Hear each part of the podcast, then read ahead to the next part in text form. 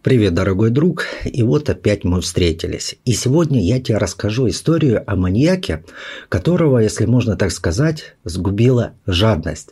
Наверное, он поменял свою свободу на шмотку. И вообще таких придурков еще надо поискать. Хотя на самом деле это даже хорошо, что маньяки в большинстве своем не продумывают тщательно свои преступления, иначе они бы были бы полностью просто неуловимы для наших правоохранителей. Город Обширонск Краснодарского края. Небольшой городишко, около 40 тысяч жителей на сегодня. А в 1973 году, согласно переписи населения, он насчитывал в районе 32 тысяч человек. По берегу реки в лесу, прилегавшем к городу, прогуливалась парочка молодых людей. Семейная пара решила провести свое время на природе недалеко от городка поцелуи, обнимашки, ну и все такое. Молодые люди были полностью поглощены романтикой. И в какой-то момент их внимание привлек хруст сухой ветки. В нескольких шагах от них стоял мужчина с ружьем, на голове у него была маска, сделанная из черного чулка с прорезями для глаз. Пауза длилась недолго. Через несколько секунд После этого человек в маске принялся распекать возлюбленных за якобы неприличное поведение. Естественно, что молодые люди попытались возразить, так как, ну, во-первых, они семейные, а во-вторых, они ничего распутного здесь не делают. Но они не догадывались, что на самом деле обвинение в этом аморальном поведении – ну, были всего лишь предлогом. Мужчина резко приказал им замолчать, а потом сказал, чтобы парень ушел и оставил свою девушку, ну, свою жену, ему. Парень, конечно, понимал, что ему угрожает смертельная опасность и, скорее всего, даже чувствовал животный дикий страх, но покидать и оставлять свою жену он не стал. И вот после отказа человек с ружьем быстро прицелился и выстрелил в парня. Молодой человек упал, а по телу пробежали конвульсии. Девушка же, видевшая окровавленного мужа, который умирал у нее на глазах, оцепенела от страха. Ноги ее не слушались, несмотря на то, что мозг отчаянно подавал сигналы спасаться и бежать. И даже когда убийца мужа накинулся на нее и начал ее насиловать, она была настолько шокирована произошедшим, что не осознавала реальность, все для нее было как во сне. Закончив с девушкой, убийца снял с мертвого парня золотые часы, забрал деньги и ушел – Город, конечно, начал бурлить. Все обсуждали произошедшее, так как это выходило за рамки. Город не привык к такого рода преступлениям. Одно дело кража, другое изнасилование и убийство.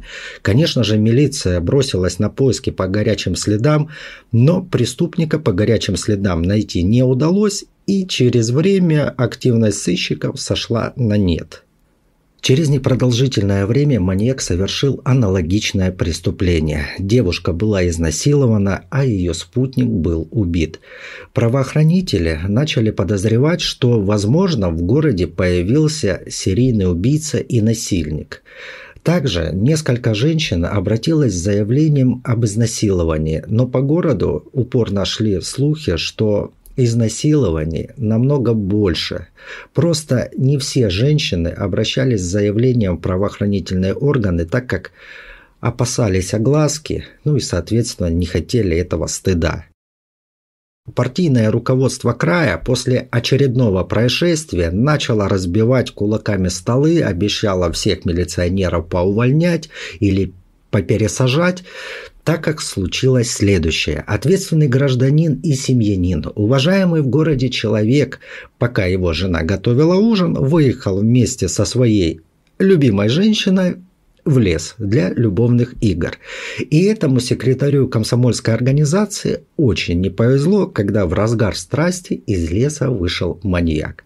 Естественно, что маньяк узнал этого чиновника и, не раздумывая, выстрелил в него. После этого он заменил его на разгоряченной женщины. Естественно, что партийному руководству не нравилось, что советский человек развлекался с любовницей, но скрыть и не реагировать на убийство они просто не могли.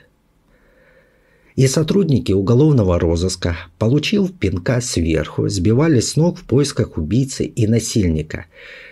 И даже сам насильник и убийца себя искал – Карта города была покрыта флажками мест преступления, а преступнике было известно только то, что он женщин не избивает, не проявляет к ним жестокости, ну, кроме насильственного акта любви. А вот мужчин, которые оказываются рядом с женщинами и не уступает своих спутниц, он убивает. При этом он всегда оставляет себе трофея, он снимает с убитых часы. И стражи порядка решили ловить Фантомаса, как его прозвали в городе, на живца. И в качестве приманки выступила инспектор детской комнаты милиции. Очень симпатичная девушка. Ее и отправили бродить по лесу и по парку, а за ней постоянно приглядывал издалека сотрудник уголовного розыска. Но шли дни, недели, она все бродила по лесу, по паркам, а маньяк все никак на нее и не нападал. Поначалу девушка проявляла бдительность и проявляла интерес к поискам преступника, но чем больше проходило времени, тем больше притуплялось ее внимание. И у нее уже появлялось такое разочарование, что столько времени было потрачено и все это впустую. И девушка в очередной раз шла по лесу, глядя под ноги, глубоко погруженная в свои мысли. Вдруг из кустов выскочил маньяк. Она от неожиданности вскрикнула, а когда поняла, кто перед ней, начала громко звать сотрудника милиции по имени и орать, что маньяк здесь, вот он, надо его ловить. Ну, конечно же, преступник мгновенно понял, что это была засада и со скоростью гепарда умчался лесными тропами. Естественно, что оперативник его просто не догнал. А наживку ну, пришлось снимать, так как для маньяка она уже была раскрыта. Женщина по фамилии Трунова возвращалась с работы домой. Была зима и темнело рано. Ее сын каждый день встречал ее с работы, но в этот раз, так как она освободилась на несколько минут раньше, решила, что встретится с сыном где-то на полпути к дому. И внезапно она почувствовала, как кто-то сзади схватил ее за шею. Женщина закричала в надежде, что сын уже где-то находится рядом, ее услышит и прибежит, но неожиданно маньяк взял и отпустил ее. Воспользовавшись этим моментом, она побежала изо всех сил.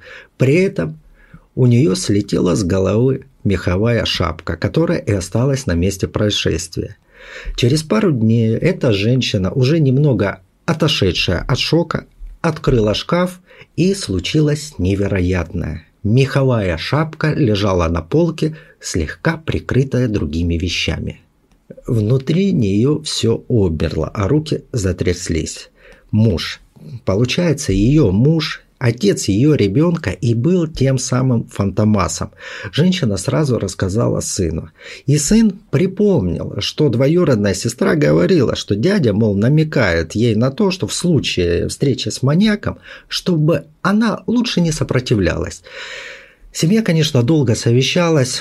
С одной стороны, это был родственник, которого они любили, а с другой стороны, это был убийца и насильник. И благоразумие советского человека все-таки взяло свое, и они обратились со своими доводами в милицию. В квартире был проведен обыск, и в ходе которого были обнаружены вещи потерпевших. Николай Трунов, так звали преступника, отпираться не стал, а охотно начал сотрудничать со следствием. В тот злополучный вечер Трунов попросту не узнал свою же жену. Когда она закричала, надеясь, что услышит сын, Трунов осознал свою ошибку и дал ей убежать. Вот только на месте неудавшегося покушения на изнасилование осталась шапка жены. Трунову было просто жаль расставаться с этим имуществом, и он забрал его домой и незаметно подкинул в шкаф. Тут, кстати, интересный момент. Прокурор-криминалист проводил очень редкое следственное действие. Называется опознание наоборот. Это когда не пострадавшие опознают маньяка, а наоборот маньяк опознавал пострадавших. Ведь жертвы его плохо помнили, и он еще находился в маске. И вот многочисленные экспертизы признают обшаронского маньяка абсолютно вменяемым. И в 1978 году суд приговаривает его к расстрелу, который чуть позже и привели в исполнение. Итак, на счету маньяка было 20 доказанных изнасилований и 3 убийства. Но на самом же деле изнасилований было гораздо больше, примерно около 50. Те, кто лично знал преступника, положительно его характеризовали. 40-летний Николай Трунов работал в пожарном депо, к тому же он был печником и довольно-таки неплохим. Время от времени он брал заказы на постройку печей в домах. Мог и хату самостоятельно построить. Иными словами, там он был мужичком дельным, хозяйственным, но самое главное, что домовитым. А еще он обожал охоту, он с ружьем исходил все тропы в местных лесах. Он с супругой воспитывали двоих детей. И вот только супруга и ее ближайшие подруги знали, что уж больно супруг был ненасытным в интимном плане. Она украдкой жаловалась подругам. Вот приду с работы уставшая, а ну-ка на хлебзаводе отпахать смену, с ног валюсь, а он все требует близости, ему все мало. Она, конечно, догадывалась, что при таком темпераменте муж вполне мог заводить романы на стороне. Но, естественно, ей и в голову не могло прийти, что он был насильником, пока она не нашла свою меховую шапку. И вот если иронизировать, то неактивность жены в сексуальном плане довела мужика до греха. И, наверное, некоторые из зрительниц этого видео скажут, эх, мне бы такого мужика, а то мой вон лежит весь иссохся от постельной работы. Страдает как раб на галерах, а Трунов бы у меня не нагрешил. Ну и получается, что в дополнение ко всему его домовитость, жадность его изгубила. На этом все.